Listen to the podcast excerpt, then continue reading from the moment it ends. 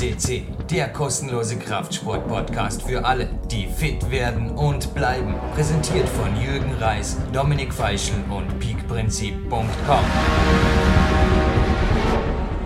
An einem Trainingszeitmillionärs Mittwoch, 14.30 Uhr haben wir. Ja, das war eine Action heute. Frühling ist bald hier. Das erste Mal, naja, die Solrunner haben im Winter echt super Dienste geliefert, aber das erste Mal heute in die Vapor Glove 3. Und nach den Hügelsprints, ich habe zwar das erste eine Stunde Joy Mobility gemacht, aber im Olympiazentrum war noch einmal eine halbe Stunde fällig. Vorher dann mit den Turnern. Ja, das war eine Gaudi heute. Das Edelkraft App, also Sebastian Herrn Förster, den ich gleich begrüße. Den Edelkraftbuben kannst du auf jeden Fall einen schönen Gruß ausrichten. Das App-Wheel. App gibt es keine. App-Wheels zu nicht Smartphone kommen vielleicht in anderen Serie oder jetzt eine kurze Frage, weil da war eine Frage bei Mandy Wien, da waren sie am anderen. Das hält definitiv was aus. Da hat sich heute die ganze Mannschaft von Turnern inklusive mir dran ausgetobt.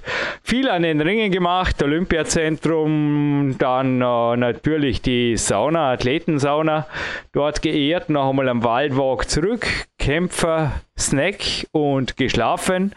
Und ja, willkommen in der zweiten Tageshälfte. Und bevor jetzt das Stadtbad mit Schwimmen lockt, würde ich sagen, machen wir noch jetzt erst mal ein herzliches Grüß Gott, sagt man bei uns im Vorarlberg ein Hallo nach Deutschland zum Sebastian Förster, mit dem ich heute die Sendung moderieren darf. Danke für die Pünktlichkeit. Bei uns würde man Moin Moin sagen in Norddeutschland. Also dementsprechend hat ja jede Region so seine Begrüßungsfloskel. Ähm, aber auch ja, von meiner Seite natürlich erstmal herzliches Willkommen an alle PowerQuest CC-Hörer. Und Jürgen, ich glaube, du hast heute wieder einen sehr actionreichen Tag. Bei mir sieht es genauso aus. Also natürlich nicht äh, exakt genauso, aber auch schon ähm, zwei Einheiten hinter mir, auch mit den Boxern schon trainiert, mit den Radfahrern trainiert. Also war schon ordentlich Action, ähm, habe auch gerade schon meine Meditation hinter mir. Dementsprechend, ja, sind wir, glaube ich, beide auf dem gleichen Level. Und ja, Pünktlichkeit ist natürlich eine Tugend und da bleiben wir und stehen wir auch zu. Morgen, morgen, morgen. Ja, könnte man auch mal ja einführen hier bei Bauerquest CC. Gibt einen Trainer im Magic Fit, mit dem grüße mich so scherzhalber, der kommt irgendwo aus deiner Ecke. Gut, und dann waren da 40 Fragen, die der Andy letzte Woche super ignoriert hat bei Facebook. Nein, ich bin nicht bei Facebook. Wie man sie jeden Tag zum Training motivieren kann, ja, indem man einen super Trainer hat, den Sebastian Förster, und der macht super Trainingspläne und das passt. Wovon ich lebe, ja, Sponsoren zum Beispiel, Klein Bigs, Bäckerei Mangold und Body Attack und ein, zwei tollen Coaches, wie dem Klaus und dem Roland.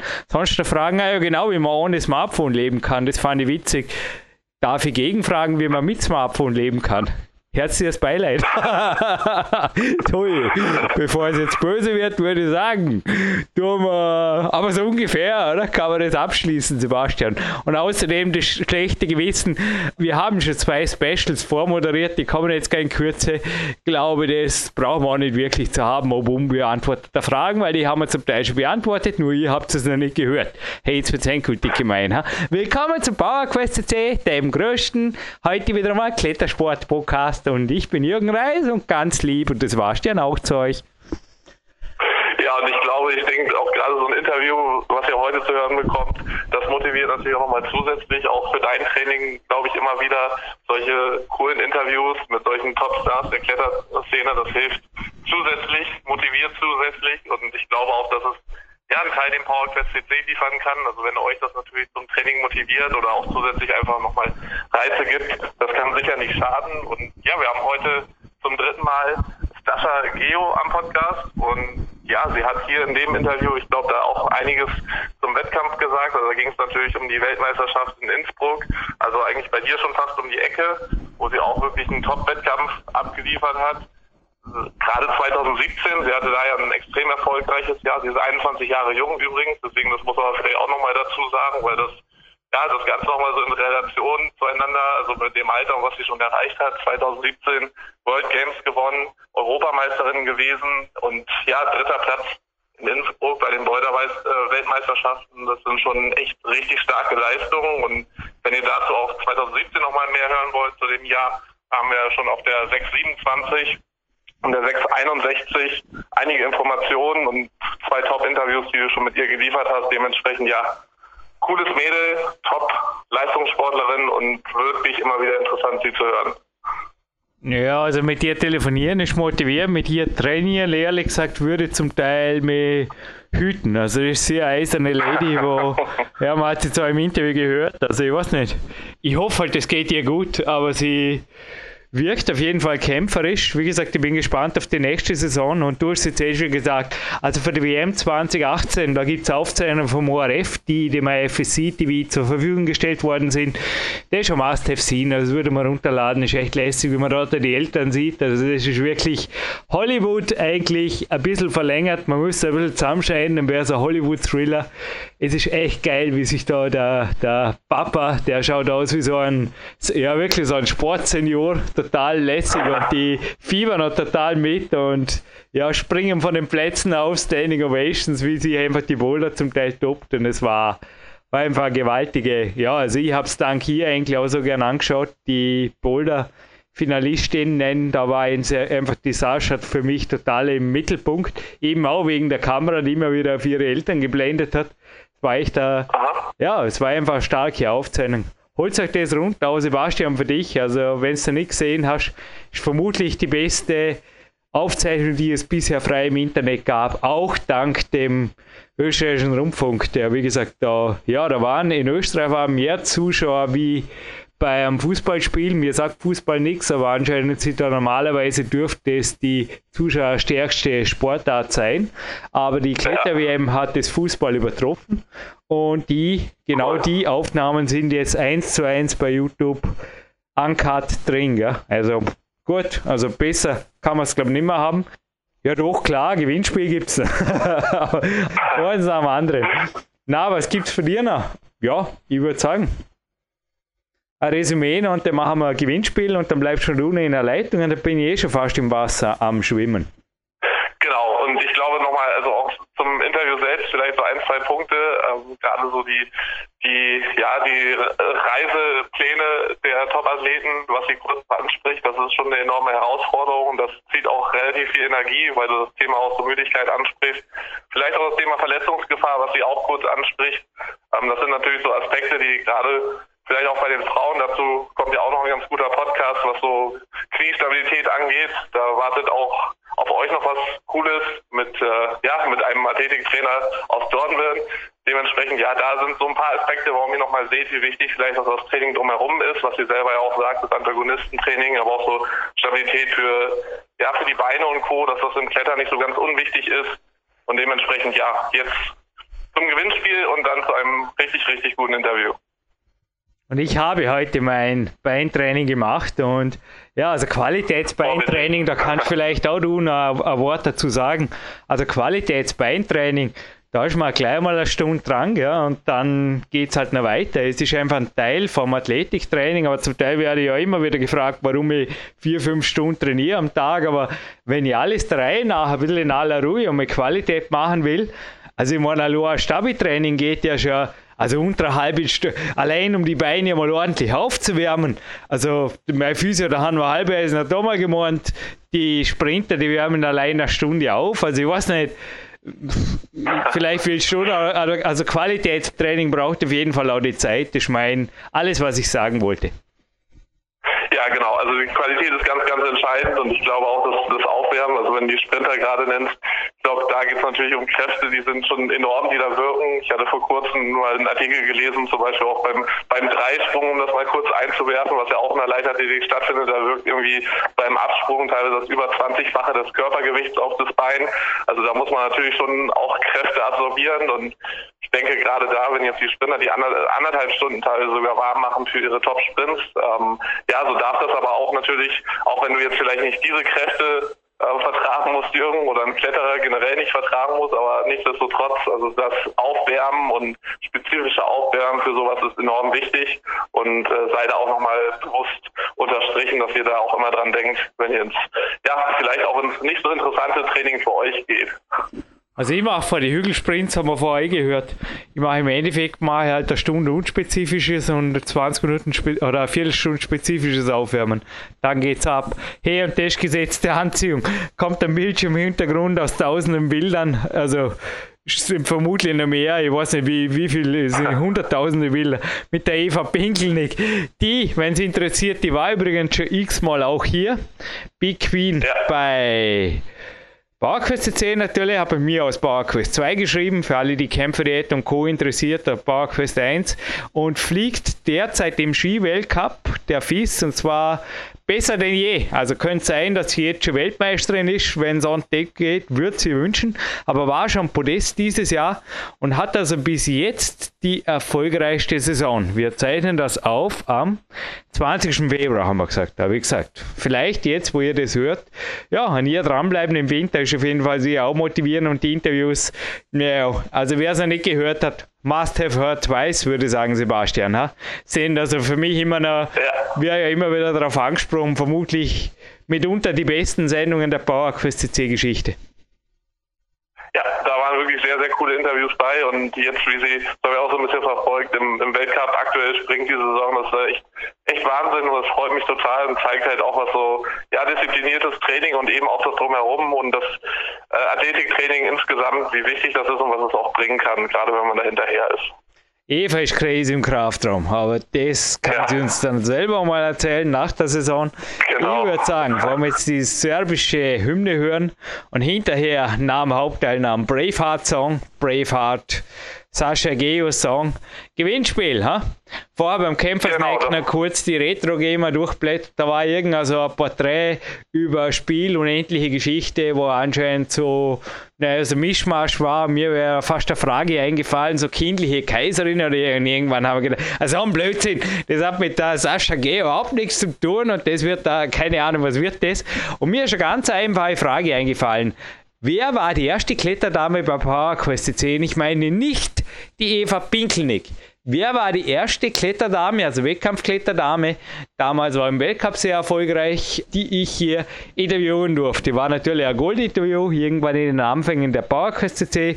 Geschichte zu gewinnen gibt es ein Kletternmagazin, ein Banky Tape und das Ganze verpacken wir, rollen wir ein bisschen zusammen, die Klettern in ein Kleinbix Chalkbag. No. Trippelpreis. Es darf ein bisschen anspruchsvolle Gewinnspielfrage sein, aber ich glaube, mit der Suchfunktion bei Bauerküste irgendwie wird ihr das schon finden. Ja, Kletterdame oder Grand Dame oder irgendwas. Jetzt habe ich glaube ich schon wieder zu viele Tipps gegeben. Ist egal, wird ihr gewinnen. Die oder der Erste, der meldet oder die meldet, gewinnt es. Sebastian, danke für die Zeit. Bleiben wir noch kurz am Telefon und wir hören uns in Kürze hier wieder. Dankeschön, Sascha Geher, für die Motivation. Jetzt bin ich dafür den ganzen Winter durchgeschwommen. Fünfmal in der Woche seit dem Interview. Dankeschön, Sascha.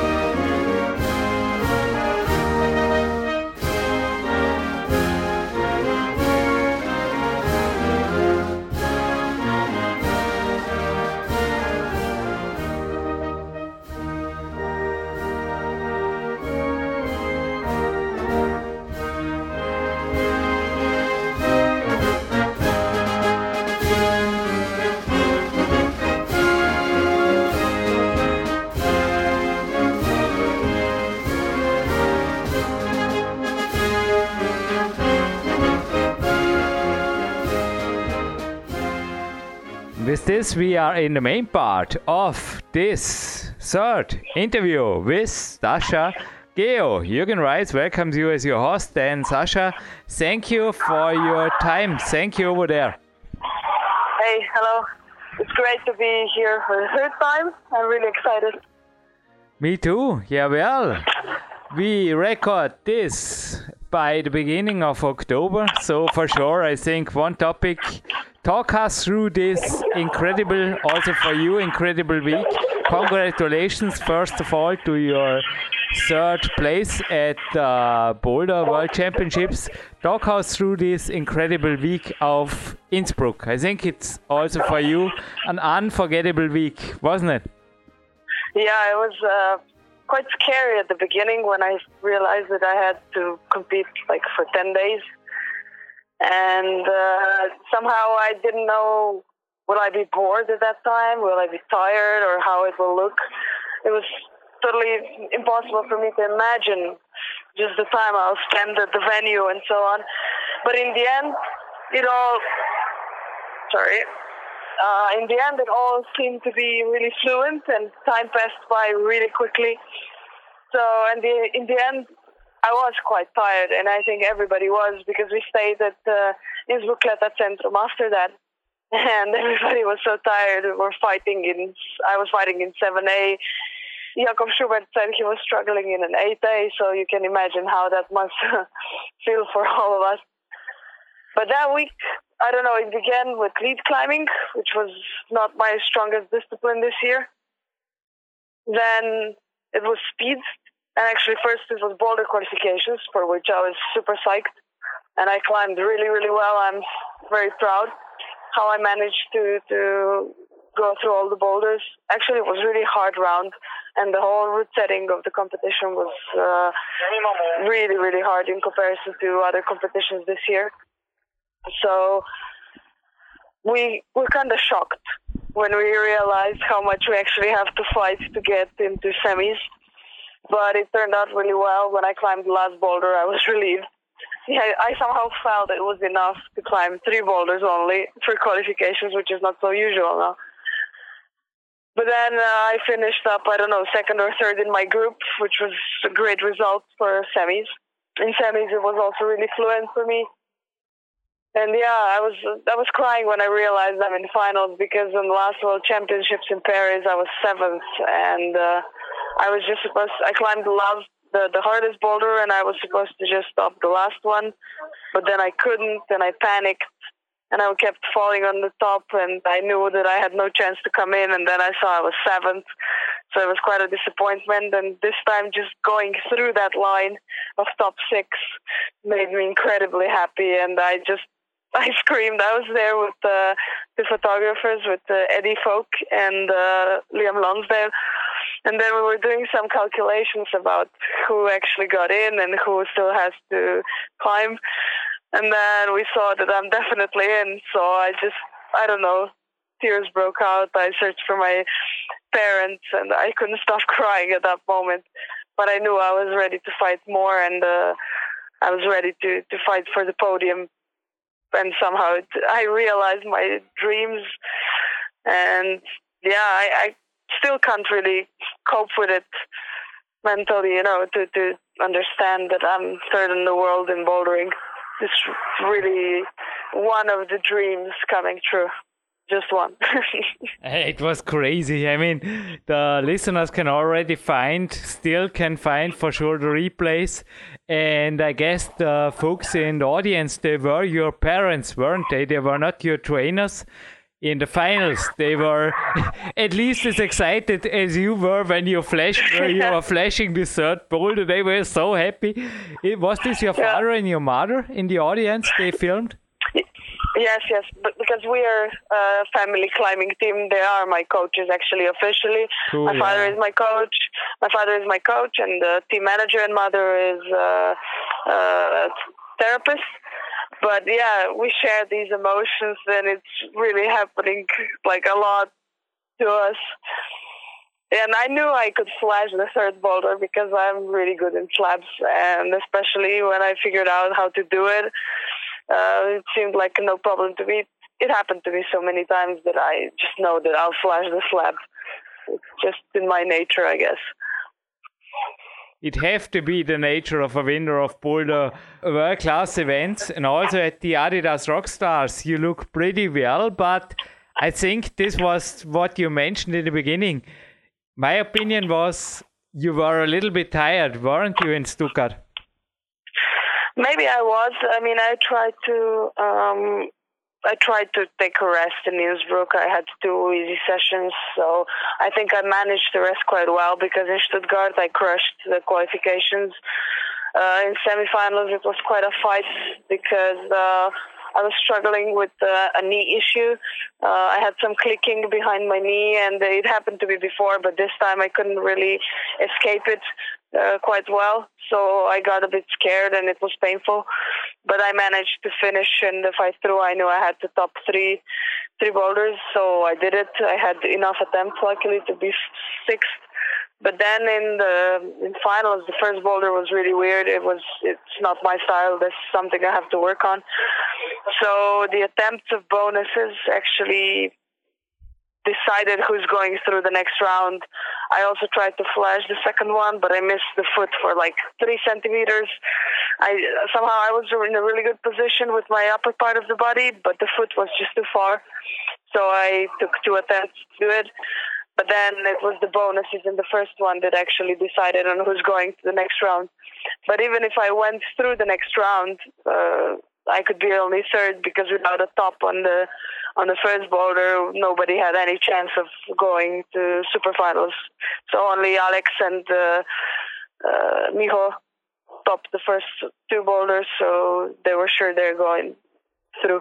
I'm sad because it's like um, my third finals in Rockstars, and three times I've been fourth. I've never made this cut, and I really wanted it. I wanted to make it this time, and then it was just a few attempts on the bonus in the first one that made me quite frustrated. But in the end, I said it's good that I'm in the finals because last year I didn't come even to semis, so still to progress. yeah, uh, we'll come to your injuries later on. But let me ask you uh, maybe a little bit a critical question. It was a nice contrast to watching also at YouTube to the Adidas Rockstars. Even so, I saw on YouTube this is why I'm using a download software. It's free YouTube downloader. That there were a lot of commercials by YouTube in the files, which is for sure not the fault of the organizers, but also the talking it was a lot about products. I mean i think it's really great the companies like adidas i am not critic i'm um, the last one who would criticize a sponsor like adidas or red bull at the world championships. I think it's great. But in case of the stuttgart and adidas thing I was a little bit annoyed about the talking that it was mostly about products and shoes and chalk and not so much about the climbers. What are your thoughts about the commercializing of the competition climbing? Are there pros and cons for you? Well, I didn't know there were so many ads in the live stream. Uh, I didn't watch it, so I have no idea. But, you know, this is the thing that brings money, right? We had this issue and the World Championships with the ads, exactly this commercializing problem where in the qualifications in lead climbing, uh, three climbers uh, stepped on a on an ad patch. Like they were they were screwing uh, Black Diamond and uh, and some other uh, sponsors on the wall, but they were like uh, five millimeters thick, so you can actually use it. But in the rules, it's not allowed to use it. But you can see on the video that these climbers did not look, did not aim to stand on that. They didn't know their, foot, foot just um, naturally went to that direction. And unfortunately, they stepped on this ad patch. So they were given that height and they they did climb really high after that, but they were not allowed uh, to proceed to semifinals because their height was counted on the place where they stepped on the patch. And uh, this was really a critical moment in the beginning of World Championships. It was quite a disappointment for them because they were candidates for finals. And um, it's I don't I don't think we're um, we're in climbing we're good at at uh, aiming ads at controlling the amount of advertising that goes to public and how it uh, interacts with performance. So if you want you want climbing, you want to you want the show, you know. And the best way to promote products is, I think, through climbers. But if you're bombing with certain stuff, like around climbers that has nothing to do with them at that certain moment, I think it's wrong. We need we need to find we need to find better ways of advertising because what we're doing now, we're just trying to, yeah, this thing gets money. We're going to put it here and here and here. I saw certain posts like uh, joking about how the setting will look in the future. That there will be a boulder with uh, 30 ads around the volume, so the hard thing would actually be not to touch the ads, which is kind of funny, but still shows um, what we're ready to do with money.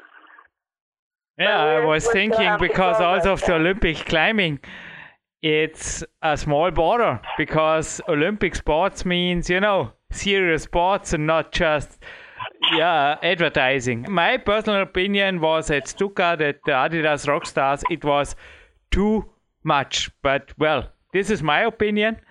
Is there anything for your side to say? Otherwise, we change the topic to something more interesting. Well, I don't, I don't think I can add anything. I just think we have to be smarter, that's all. all right, next topic. Not a real funny topic, but also you were talking about rules, about advertising rules, and I learned about rules that it's forbidden, I didn't knew before, to climb with bleeding fingers and you were in the Bode final for me. Uh, example also for the IFSC TV commentator that uh, yeah, it's hard to not break this rule. so sorry, well, it's not a funny question.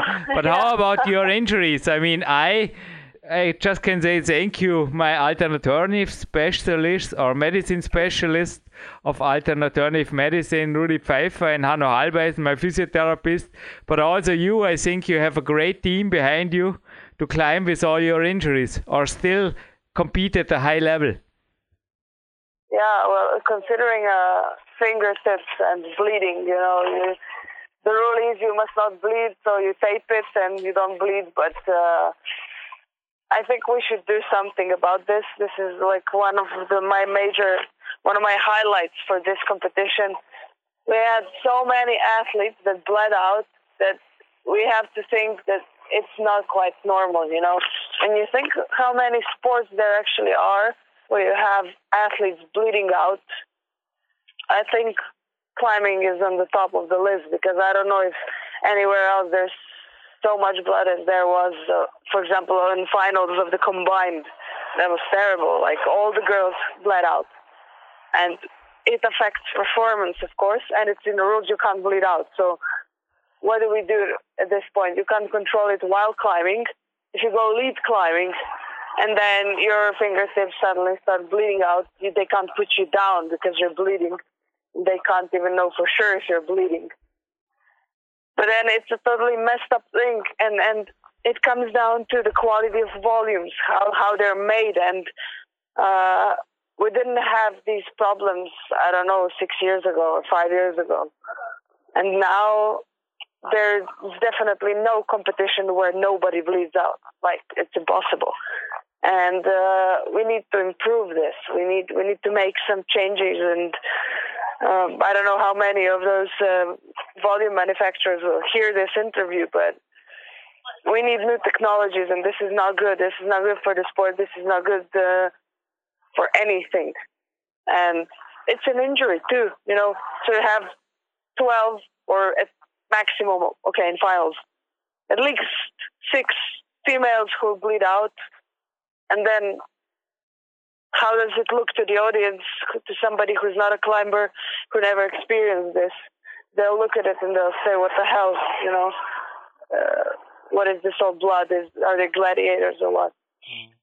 But uh, yeah, but however, um, considering injuries, yeah, I have regular checkups. My therapist, and I usually know how to listen to my body, so I can prevent injuries quite well sometimes they happen without my control or not that I did anything wrong at that moment or something. So this time with the knee, it it actually is a bit worse than I thought it would be. So I had a partial rupture of uh, LCL ligament, uh, then a, par- a little torn uh, medial meniscus at the backside, and my cartilage is a bit uh, injured, uh, so I'm trying to heal now. I'm walking only straight. I'm not running. Um, I'm not climbing. I haven't climbed since since I was rock stars. So I'm trying to recover since there are no competitions for me this year anymore. And uh, we'll see how it goes. I I think I'm improving. yeah, you deserve it. And don't worry, Sasha. I know that they also write in here often that some IFSC, you know, leading people are listening frequently, and also guys from the horse producing companies. I don't say any uh-huh. names, but it's you know, it's a good podcast, yeah. and well, your word will be heard here at Bar Yeah, I'm happy. I'm, I'm happy to hear it. what do you do for your knee in the moment? Is swimming or biking or what are you? What are, or are you just on the campus board? Not yet, actually. Um, I'm swimming. Yeah, I'm walking. So these are my exercises, and I'm currently focused on gaining strength in the rest of the body, especially shoulders and uh, right leg, including the knee. So this, I'm trying to like build up my whole body to make a good uh, basis for the harder part of the trainings that will come in a month or so. And I think I this is a good strategy for, for training for next year to be just be simply strong everywhere. Uh, yeah, one thing I also added to my own training is swimming also in the winter because I loved it so much here in the summer. I will go in the winter here to a indoor pool at the Stadtbad Dornbirn. How often do yeah. you go there and how intense do you make? What's your thoughts about swimming as an alternative sport to climbing? Is it good? Is it, you know, how frequent? Because also for the skin, for sure, there's this clarified water. There are always, everything comes with a price, a mentor of me said once. Maybe it's true. yeah. Well, I haven't done a lot of swimming. I haven't done it uh, many so many times that I can say I have a routine now. I've started it recently since I had these problems with my knees. First, I had an injury in February with the right knee, now with the left knee. So running wasn't really a choice. And so, which I did a long time ago. Last for the last few years, I've been regularly running, but now I can't really do it anymore. So swimming has to take up that routine. But for now, I've done it like this week. I've done it uh, two times, and I swim approximately. I spend 45 minutes there. And so I really don't have so much lung capacity, and I'm not in good shape for swimming so I can't really do more. But I'm just I'm changing styles now. I'm uh, my favorite now is uh, backstroke. It's really good for uh, the whole back, for abs and and legs actually as well. And I think it's a good alternative in the sense of motion. Uh, you can really build up uh, some basic moves for for climbing. Also, I know a very good, a very successful Serbian swimmer who started climbing to supplement his swimming. You know, that's interesting.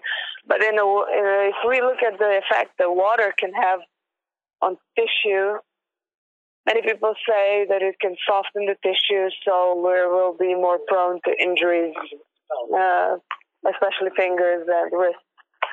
Um, I can't say anything to support or to deny this theory.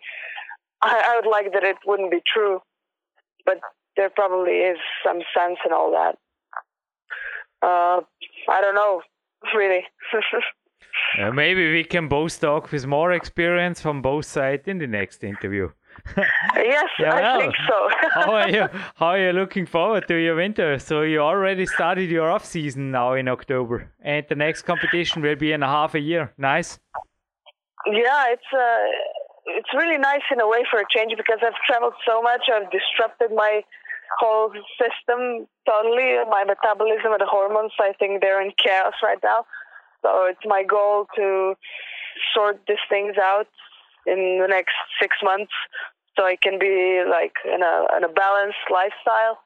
More rock climbing, of course, but now I first have to heal this knee so I can do something with it. Uh, but yeah, I'll, my off season has started. Maybe I'll do it, take it easy for another month. Uh, and then it goes really serious training for the combined because uh, I'll try to qualify already in the first uh, opportunity for Olympic Games. That would be the World Championship in Tokyo. We still have uh, no information on the calendar for next year, but I assume that the World Cup season will start in April and uh, yeah, it's it's um, it's a really demanding year. It's a crucial year, but I think I'll handle it really well, and I think my plans for now they'll work quite good.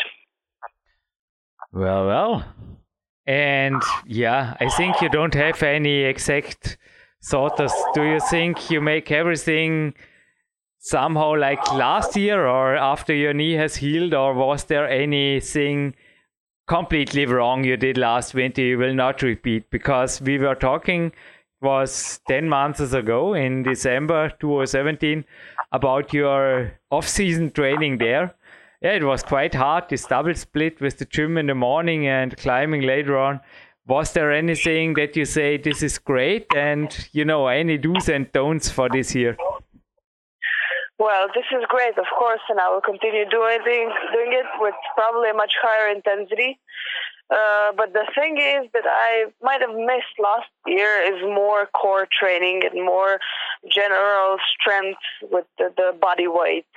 So I'll focus more now on, for example, doing uh, front levers, uh, then one arm pull ups and certain stuff that just somehow makes you a good, strong uh, athlete that has a range of motion that can perform uh, so all the simple moves to be um, improved to kind of perfection, so you can do more advanced stuff with weights and so on, and more complex moves.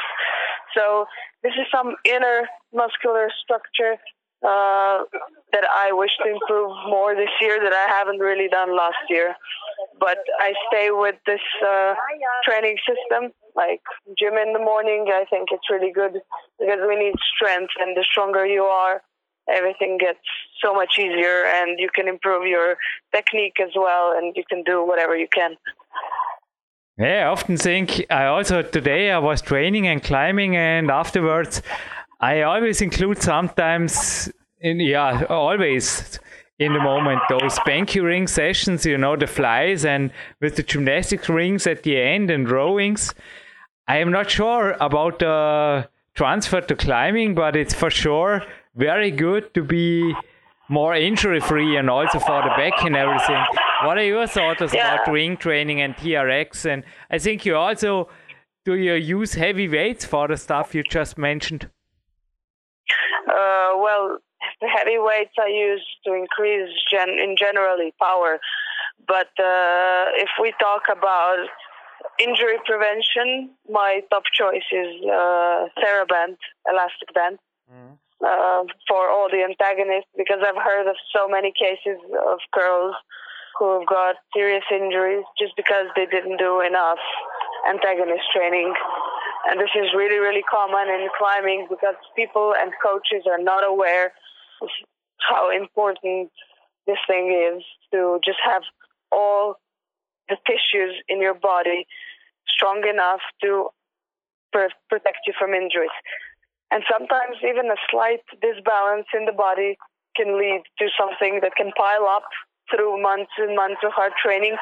And then in the end, you end up with a I don't know, three months break because you didn't do something regular, something that is so very simple.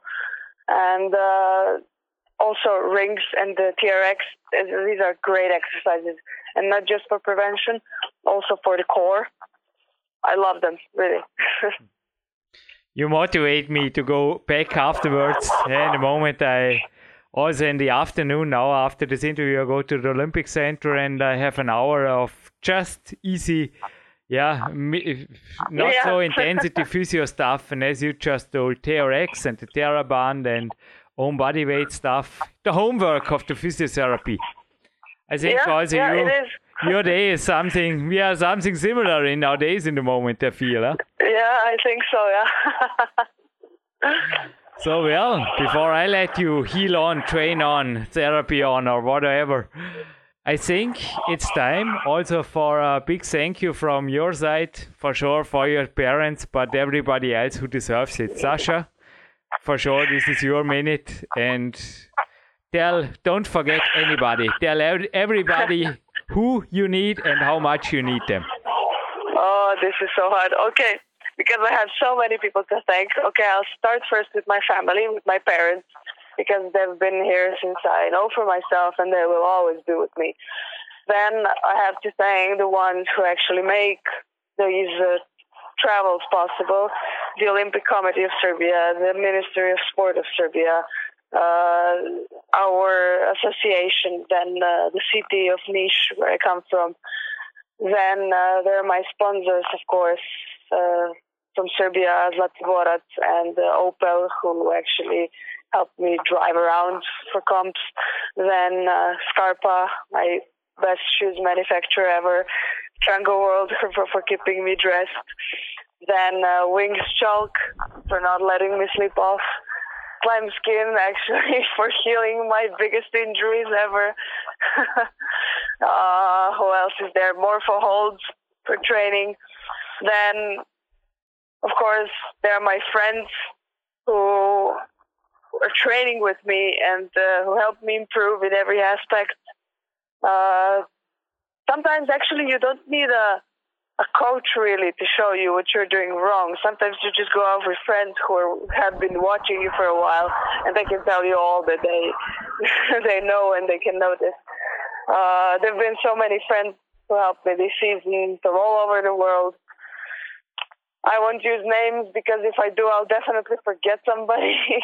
but I think they all know who they are and uh, it's it's really an honor to be in the climbing community. And I don't think I would ever change this sport with anything else because this what we have as a community is really a miracle because we respect each other so much. We are happy for each other's success, and we all improve in a good way. And I'm I'm proud of all of us. And the IFSC IFSC is actually doing a really great work we've improved so much and we had to improve. We were forced to improve quickly. We didn't have any choice. And uh, according to the amount of time we had for all these changes, for the Olympic Games and everything, I think we're on a very good path and I'm proud of everyone. Well, well, this was a great interview. Hope also with over 40 like I do, you can still say I move on and climb on on a professional level. I think the sport is opening opportunities right now, also from a financial yep. side. I wish you all the best. Thank, Thank you, very much. It's a pleasure fight, to talk to you. Fight on for Olympia, and we will for sure be back here in a fourth interview. Yeah, let's take a good winter break, but then we will be back together. Thank you. Yeah, thanks. Bye bye.